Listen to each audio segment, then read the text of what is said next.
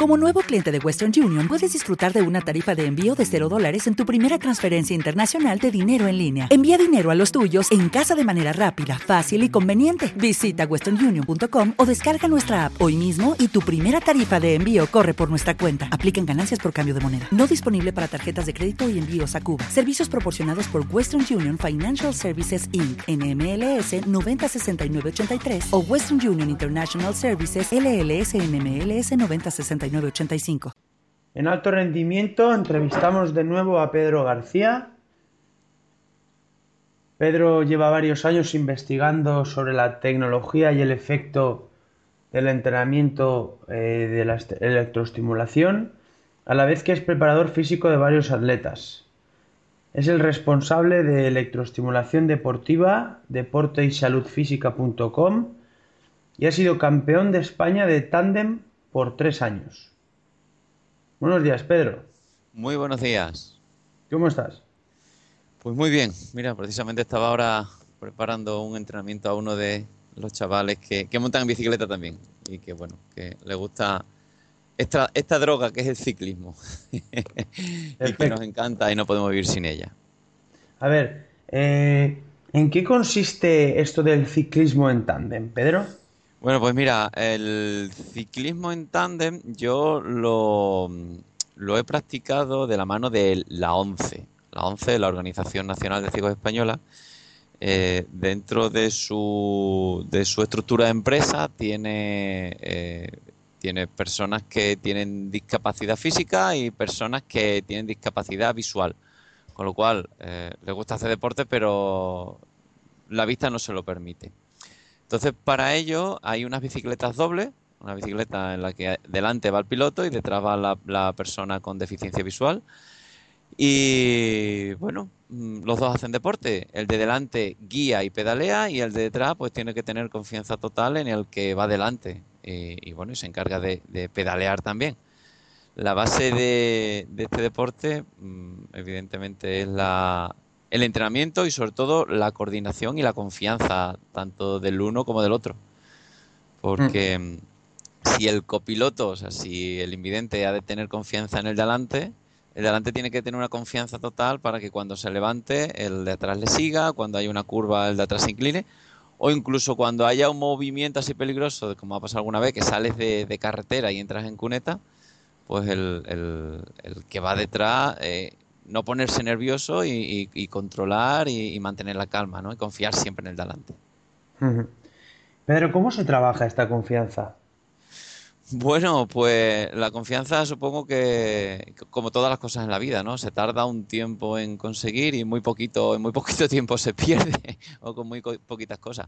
El día a día, el día a día. Eh, eh, un día eh, entrenas la, técnica, otro día entrenas la, fuerza, otro día entrenas el sprint, otro día ves que va viendo coordinación, ves que lo que eh, te dice el de delante eh, van saliendo, venga, ahora nos vamos a poner de pie, ahora nos vamos a ir.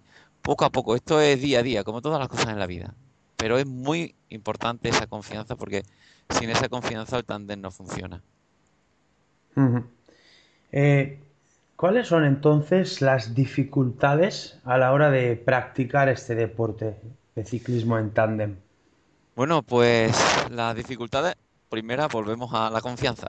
Esa es la primera. Si no hay confianza es difícil que, el, equipo, que el equipo funcione. La segunda dificultad sería em, pensar que el, que lleva la, el que va de piloto es como si fuera conduciendo un autobús, un camión necesita un poquito más de, espacio para todo, para las curvas, para, eh, para mm, a la hora de, en una curva cerrada cuando se va subiendo. Eh, necesita también calcular que la rueda de atrás no va a pasar justo por debajo donde tiene el culo, por, donde, por debajo donde está sentado, sino que va un metro más detrás. Más detrás. Entonces, eso hay que tenerlo en cuenta también. A la hora de, de Coordinarse también es muy importante, esa sería una dificultad que hay que entrenar mucho, la coordinación, porque cuando va subiendo hay que ponerse de pie y son dos personas las que se tienen que poner de pie y, de pie tienen que bailar los dos juntos sobre la bicicleta para que la bicicleta vaya eh, a una. Pedro, ¿cómo se establece la comunicación entre los dos miembros del tándem?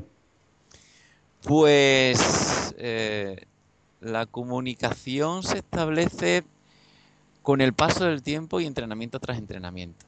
Por ejemplo, el de delante ve una circunstancia que, eh, le, da un indicio de que va a haber un ataque, pues simplemente con un toque en la mano del, compañero, el compañero ya está preparado para saber que, va, que, se va a arrancar. O cuando se está subiendo y estás tratando de enganchar con, un grupo de delante, cuando has llegado eh, parando un poco los pedales, el compañero ya sabe que hay que parar. Incluso también eh, hablando, cuidado, atento aquí que tenemos bache, cuidado, atento aquí que hay una subida. Eh, principalmente con horas de entrenamiento. ¿Qué se siente en bajar de un tándem, Pedro? Bueno, yo he llegado a superar los 100 kilómetros por hora en, alguna bajada. Ten en cuenta que, que, una persona sola que viene pesando 60, 70 kilos pues dos personas se van a 120, 140, 150 kilos con el peso del tándem. Entonces, esa, esa, la inercia que provoca esa masa, esa masa es superior a la, de una sola persona, ¿no? Entonces, algunas veces nos hemos asustado cuando hemos mirado, hemos mirado cuenta kilómetros y marcaba 105 o 107. Evidentemente, siempre en, en, rectas largas, ¿no? Porque, claro, eh, esa misma masa que te acelera hay que tener en cuenta que, que hay que frenarla entonces no sería la primera vez que, revienta una, rueda o que un tubular se despega por, por exceso de calor en la bajada de un puerto. Hay, que tener mucho cuidado, pero es una sensación espectacular. Claro, eh, esa era mi siguiente pregunta. ¿Están estas bicicletas preparadas para, para aguantar tanta, tanta masa y a la vez tanta, tanta velocidad? Sí, claro que sí. En la actualidad los constructores de este tipo de, de bicicletas eh, hacen verdaderas máquinas de competición y con una fiabilidad increíble. Que totalmente, las máquinas están totalmente preparadas. no, y, más ahora con los materiales que hay, ¿no? El carbono, el, el aluminio. A ver, el aluminio tiene que ser reforzado porque necesita aguantar más peso, ¿no? Pero carbono se está utilizando ahora también, no hay ningún problema. Eh, has sido eh, campeón de España por tres veces. ¿Dónde está la clave de este éxito? Bueno, eh, nosotros fuimos tres veces campeón de España en, en velocidad. La clave de este éxito fue que esos tres años estuvimos entrenando, entrenando, entrenando, entrenando coordinación, entrenamiento, fuerza, entrenamiento en el gimnasio para conseguir fuerza. Esa fue la clave, igual que en el ciclismo eh, normal, lo único que este lo tienes que hacer, todo lo que tú hagas lo tienes que hacer con otra persona porque en una misma bicicleta son cuatro piernas las que pedalean y son dos cabezas las que tienen que estar coordinadas y dos cuerpos los que tienen que estar coordinados. La clave es igual que entrenamiento normal, pero multiplicado por dos, con dos personas. Eh, ¿Quién era tu compañero durante, durante todos estos esta trayectoria deportiva y cuál era su diversidad funcional? Pues mira, eh, mi compañero era Fernando Pérez Hornero, eh, gran amigo de Cáceres, eh, lo bueno de Fernando es que tenía una estructura atlética y se, se hacía a todo. Es decir, que necesitábamos preparar contrarreloj larga, sin ningún problema se adaptaba. Necesitábamos entrenar la potencia, él era voluntarioso y a pesar de no tener una musculatura para la, para la potencia, trabajaba, preparaba. Eh, era un esfuerzo tremendo el que hacía porque eh, hay que recordar que él vendía, sigue vendiendo cupones de la 11 y estaba entre 8 y 10 horas todos los días caminando. Él no tenía un puesto fijo, sino que iba caminando. Y después de esas 8 o 10 horas entrenábamos, que era eh, una capacidad de esfuerzo no solamente física, sino también psicológica, de querer superarse continuamente y querer ser el mejor. Eh, ¿Cuál fue vuestra experiencia en Barcelona 92 y en Atlanta 96?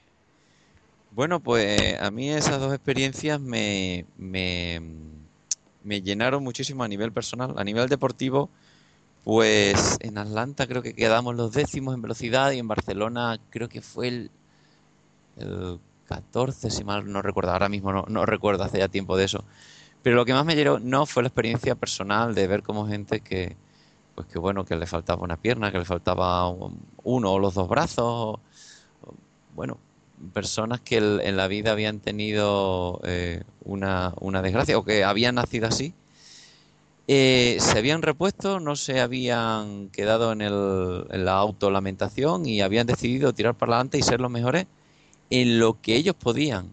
Y esa actitud a mí de verdad que me ha, me ha servido para, para mi día a día, ¿no? Decir, oye, si hay personas que son capaces de seguir peleando a pesar de lo que la vida les, da, eh, ¿por qué yo no voy a ser capaz también? Teniendo en cuenta que la vida, a Dios gracias, me trata bien, ¿no? y realmente te digo, esa experiencia ha sido muy importante para, toda mi vida. Eh, ¿Cuál es el aspecto más valioso que sacas de este deporte? El aspecto más valioso es que el ser humano no se puede rendir y no puede luchar, o sea, no puede dejar de luchar porque la vida nos depara muchas cosas si la vida te... ¿Cómo es eso de si la vida te da la espalda, enséñale el culo, ¿no? hay, que, hay que siempre tratar de, de, ser mejor, de superarse, de seguir peleando, de seguir luchando, porque la vida, la vida realmente em, no, no, no, está en, en, el lamento ni en la autocompasión. La vida, lo que me ha enseñado esto es que la vida hay que tomarla cada día, sorbitos pequeños, pero siempre tirar para adelante y siempre enfrentarse a ella, nunca rendirse. muy bien. Y ya para terminar, Pedro, eh, ¿alguna recomendación en relación a, este deporte en tándem? Bueno, pues si tenéis oportunidad de, eh, bueno, aparte de la 11, hay deportistas también pues que les gustan, compran una, una bicicleta tándem y, bueno, y parejas incluso que, hacen, el año pasado, en el 2013, creo que hubo una pareja, un matrimonio que hizo la Titan Desert en, en un tándem de montaña, ¿no? Si es tu caso y te apasiona, pues adelante, eh, entrena con tu pareja, pásatelo bien y, sobre todo prepara la coordinación. Y si te gusta competir y quieres entrenar con, estos chicos de la 11, acércate a alguna delegación y ofrécete y dile, oye, estoy aquí y me gustaría entrenar en tándem. Seguro que hay algún chico que siempre está dispuesto a esforzarse y a dar lo mejor de sí para pasárselo también en este fantástico mundo que es el de la bicicleta. Muy bien, Pedro. Pues eh, en nombre de Alto Rendimiento, eh, muchas gracias por haber estado esta mañana con nosotros y compartir eh, tus experiencias y tus vivencias de lo que es el ciclismo en tándem. Muchísimas gracias a vosotros. Un abrazo, Pedro. Un fuerte abrazo. Hasta pronto. Hasta pronto.